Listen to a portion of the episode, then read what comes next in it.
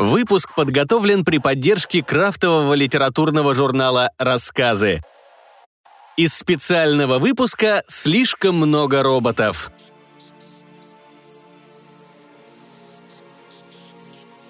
Кристина Быкова.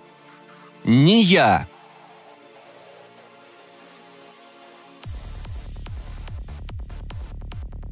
Изысканный аромат дорогостоящего одеколона не мог заглушить гнилостные миазмы.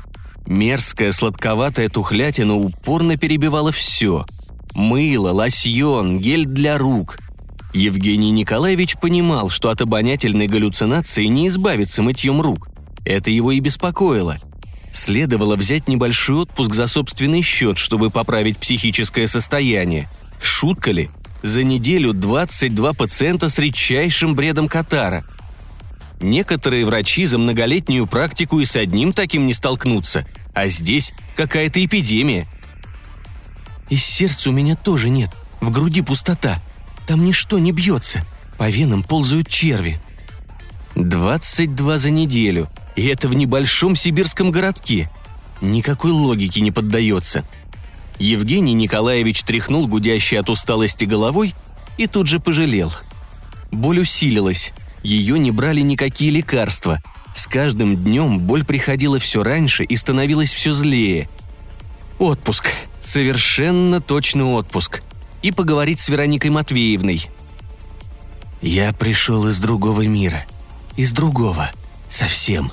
Мое тело заражено сотнями страшных болезней – я должен разносить их по этому миру. Я опасен, понимаете? Я опасен. Меня нужно уничтожить, пока я не уничтожил весь мир». Евгений Николаевич потрясенно застыл на месте. Вся его машина была густо покрыта серо-коричневой шевелящейся массой, в сгущающихся сумерках и не понять сразу, чем именно. Воробьями. Десятки безобидных птичек по какой-то причине решили устроиться исключительно на новеньком «Опеле» Евгения Николаевича.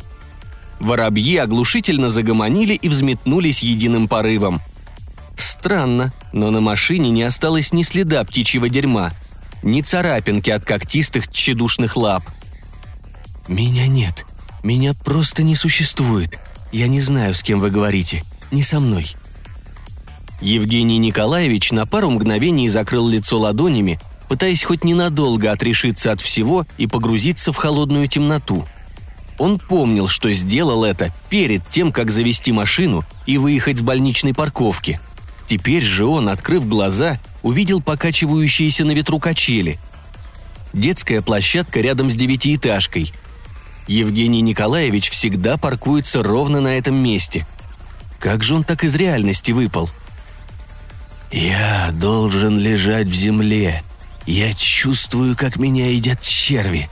И этот запах. Гниль. Разложение. Меня надо похоронить. Пожалуйста». Разве Евгений Николаевич не собирался взять отпуск? Почему он вновь обнаружил себя, сидящим за столом в своем кабинете и слушающим шизофренический бред отрицания? «Никого из нас не существует. Вас тоже. Я. Только я есть. И я есть Спаситель. Я должна жить вечно в назидании нашей разрушенной цивилизации. Но ее нет. Как я могу быть назиданием тому, чего нет? Как я могу быть, если никого нет? Никого нет. Нет никого, понимаете? Есть только я. И я есть Спаситель. Я буду жить вечно в назидании нашей разрушенной цивилизации. Это я разрушила ее. Я есть разрушение и созидание. 12 пациентов с тяжелейшей формой бреда Катара за одну единственную неделю. Евгению Николаевичу казалось, что неделя длится вечность и не кончится никогда. У него самого начались нарушения восприятия времени. Ему срочно нужен отпуск. Ему срочно нужен врач. Не обращая внимания на лепечущего что-то свое пациента, Евгений Николаевич вскочил из-за стола, опрокинул карандашницу – Тело не воспринималось, пропорции искажались. Пол плясал под ногами, стены кривились. Пациент повернул в его сторону пустое белое лицо, плоское и вытянутое, гладкое, без единой черты. «Двадцать два», — донеслось от пациента. «Двенадцать». Евгений Николаевич рванул на себя дверь кабинета и оказался в болезненно тихом коридоре. Стены пульсировали в такт крови в висках. Почему никого нет? Почему коридор пуст и страшен? Белый, холодный, больной. Душный запах мертвечины и формалина ударил в нос. «Двадцать два». Евгений Николаевич ватными пальцами уцепился за узел галстука. Приборная панель тогда показывала ровно 22 часа. «Двенадцать». 12 февраля. Он выпил на дне рождения коллеги, хотя ему не стоило.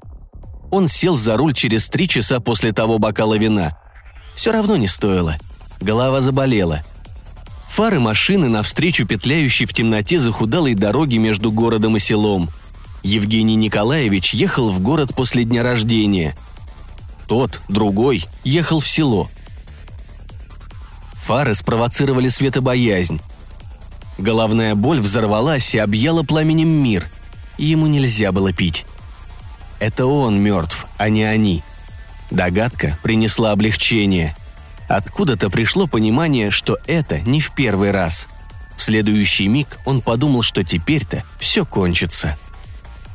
Изысканный аромат дорогостоящего одеколона не мог заглушить гнилостные миазмы. От усталости противно гудела голова – 22 пациента с редчайшим синдромом Катара –